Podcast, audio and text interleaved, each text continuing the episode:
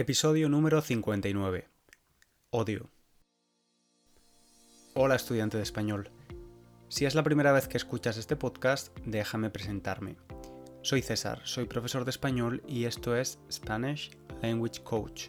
Si lo necesitas, puedes leer la transcripción de este episodio en www.spanishlanguagecoach.com. Busco la palabra odio en el diccionario. Esta es la definición que aparece. Del latín odium, antipatía y aversión hacia algo o hacia alguien a quien se le desea el mal. Hoy quiero hablar del odio. Como en todos los episodios, voy a intentar hablar del tema que quiero tratar de una forma sencilla, de una forma simple, para que puedas entenderlo sin demasiada dificultad. Creo que es una buena forma de demostrarte que aunque no tengas un nivel avanzado de español, puedes hablar de una variedad de temas muy grande, muy amplia. En esta ocasión, esta tarea de simplificar lo que quiero contar es bastante complicada. Durante días he estado dándole vueltas, pensando una y otra vez en la forma en la que podía estructurar este episodio. Ha sido difícil porque tenía un nudo en el estómago cada vez que pensaba en el tema o lo hablaba con alguien. Siendo sincero, este episodio nace más como una necesidad mía para entender lo que ha pasado en España en los últimos días que con el objetivo educativo que tienen normalmente los episodios. De todos modos, el odio es algo que está presente en cualquier parte del mundo, así que espero que tú también puedas sacar puedas obtener algo bueno del episodio y además te ayude con la mejora de tu comprensión oral, como siempre. Hace días te hablaba de por qué pensaba que era necesario continuar celebrando el orgullo o Pride LGTBI. Comentaba tanto aquí en el podcast como en Instagram lo orgulloso que estaba de mi país. España ha pasado de encarcelar de meter en prisión homosexuales hace poco más de 50 años a convertirse en el tercer país del mundo en aprobar el matrimonio entre personas del mismo sexo. No tengo ninguna duda de que es todo un éxito democrático de los españoles y también de parte de su clase política. Como decía, no está todo hecho.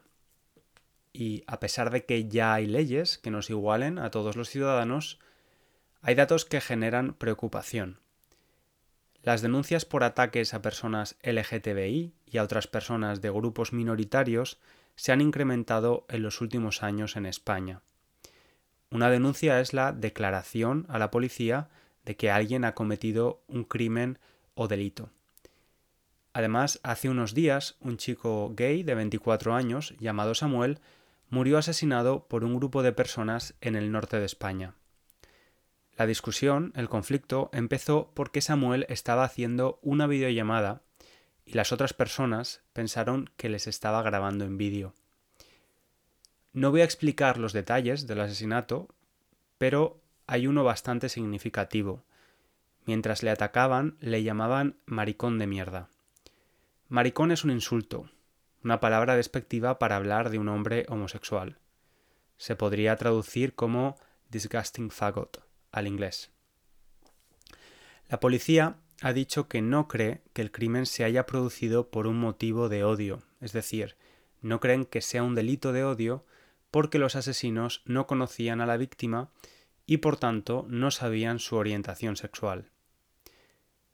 Otro de los argumentos que muchos medios de comunicación usaban para decir que no podía ser delito de odio porque la palabra maricón es un insulto que se usa muy frecuentemente en la calle. ¿Por qué es tan importante que este asesinato se considere un crimen de odio? Pues porque es un agravante, es decir, una circunstancia que incrementa la responsabilidad penal. Dos días después del asesinato de Samuel, se convocaron manifestaciones, protestas en toda España exigiendo justicia para Samuel. Las manifestaciones tenían la intención de dar un mensaje claro. Lo que te dicen mientras te están matando importa y debería ser considerado por la justicia. En mi opinión, es ofensivo que la policía diga que no es posible que sea un crimen homófobo porque los asesinos no sabían si era homosexual o no. La realidad es que no es necesario conocer la orientación sexual de alguien para poder intuirla. De hecho, lo habitual es que muchas personas homosexuales escuchen algún tipo de insulto homófobo antes incluso de que ellos mismos sean conscientes de su orientación sexual, simplemente porque no se comportan a veces con los roles de género asociados a su sexo biológico. De hecho, ni siquiera necesita ser homosexual para ser víctima de un delito homófobo. Recuerdo el caso de un padre en televisión que se quejaba porque cuando salía a la calle con su hijo, con su hijo adulto, a veces recibía comentarios o incluso insultos homófobos. ¿Por qué?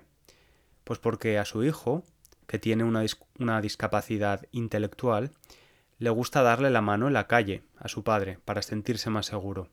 Y hay personas que piensan que son una pareja gay. Nadie nace odiando a un determinado grupo de personas. Nadie nace odiando a una persona negra, a una mujer lesbiana o a un judío, por ejemplo.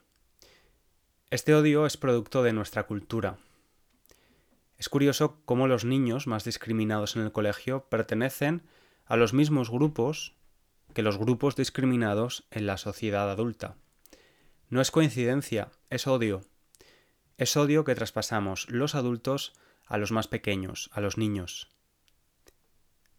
En 1954, el psicólogo Gordon Alport definió la escala del prejuicio y discriminación como una medida de la manifestación del prejuicio en una sociedad. Esta escala tiene cinco pasos. Vemos cómo el odio se puede ir escalando. El primer paso es el antagonismo verbal. Cuando un grupo, llamémoslo grupo A, muestra libremente una imagen negativa del grupo B. El discurso de odio está incluido en este primer paso. Las palabras que expresamos sobre un determinado grupo que pensamos que es inferior a nosotros. El paso número dos es la evitación. El grupo A evita activamente al grupo B, no quiere ser relacionado con él. Le excluye socialmente con las consecuencias negativas que tiene para el grupo B. El tercer paso es la discriminación. Los prejuicios, es decir, las actitudes de los pasos 1 y 2, se convierten en acciones. El grupo B empieza a ser discriminado con la negación de oportunidades y servicios. Un ejemplo de esto serían las leyes de segregación racial. El paso número 4 es el ataque físico. El grupo A comete actos de violencia sobre el grupo B, sobre ellos mismos o sus propiedades. Y el paso número 5 es el exterminio. El grupo A intenta eliminar por completo al grupo B. Como ejemplo, cualquiera de los genocidios que existen en nuestra historia, desafortunadamente. Te decía que este episodio nacía de una necesidad mía de entender el odio. Cuando pasó el asesinato de Samuel y las posteriores protestas, los partidos políticos de la extrema derecha empezaron a hacer declaraciones hablando de cómo el colectivo LGTBI o el lobby LGTBI o la izquierda estaban usando el asesinato del chico para obtener beneficios políticos.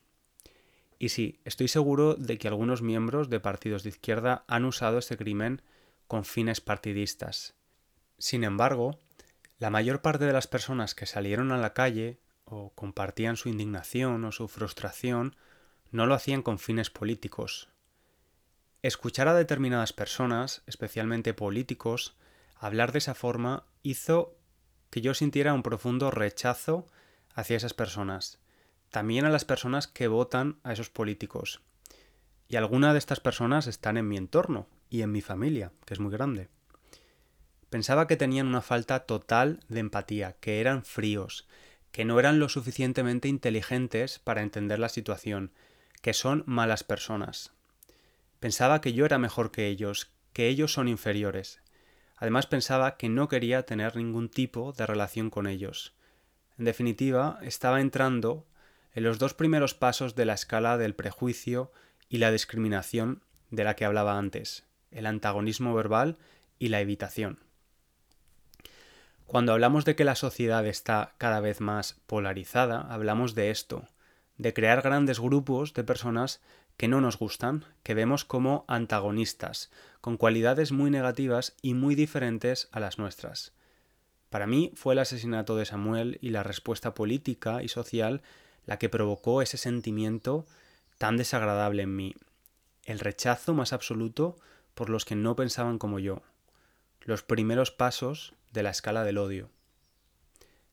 No importa dónde estés, es probable, es probable que te hayas sentido así en algún momento.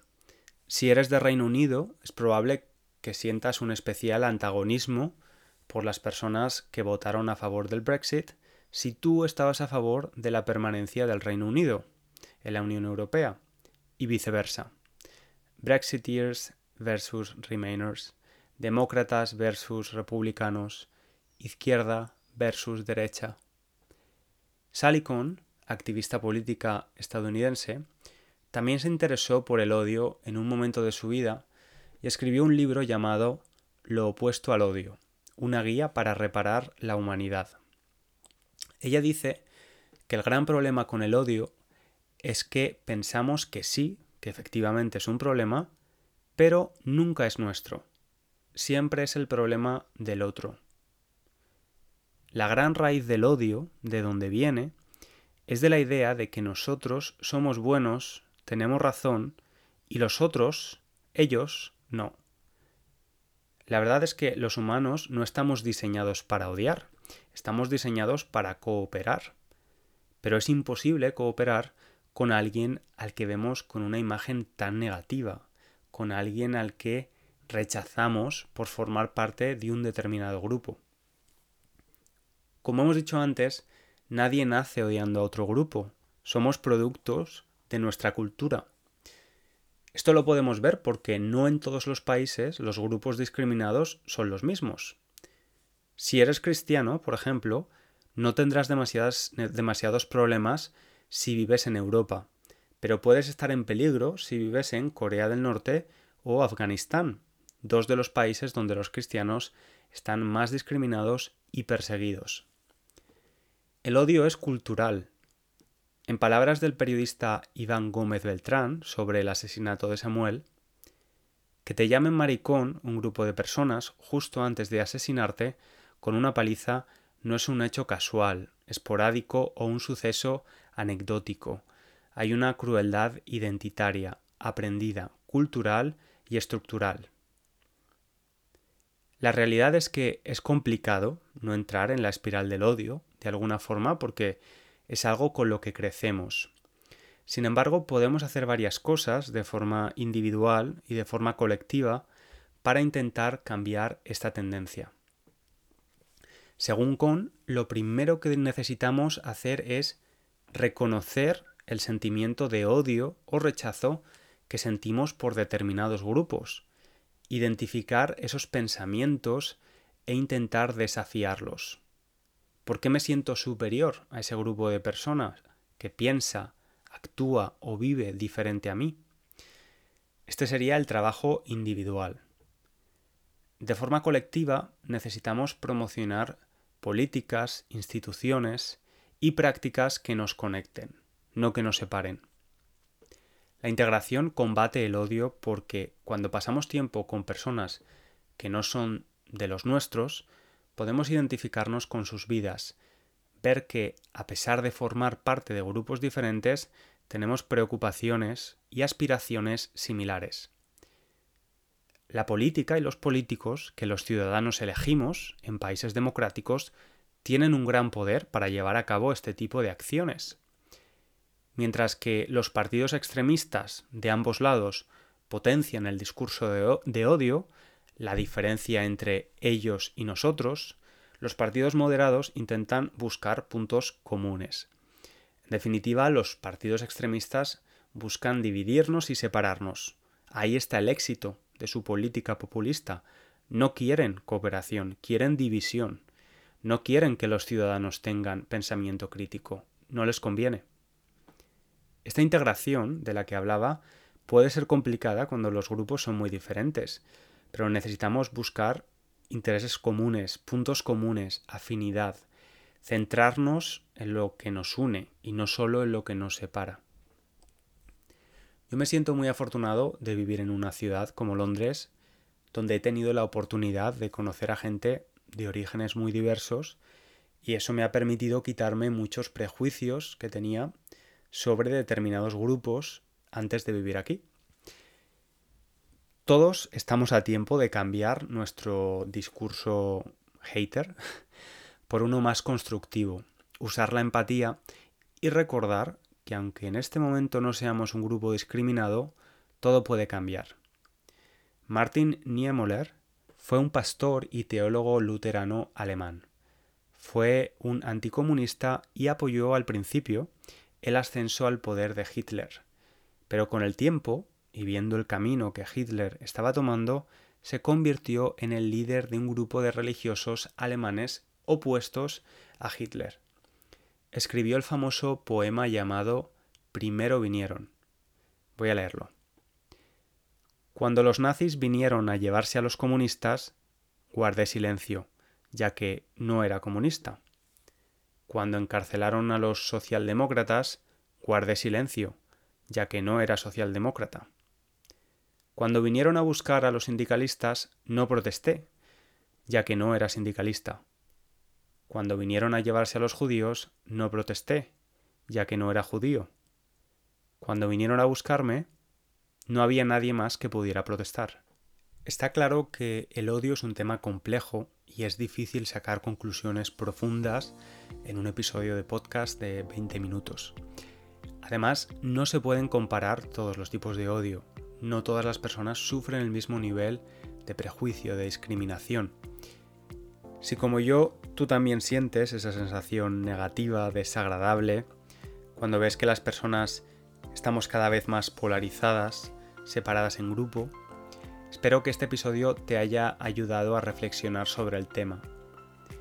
Yo me quedo con la idea de la responsabilidad individual y colectiva, de no crear más odio, darme cuenta de que mis pensamientos y acciones pueden estar generando cooperación o división. Espero también que, como siempre, te haya ayudado a aprender algo nuevo en español.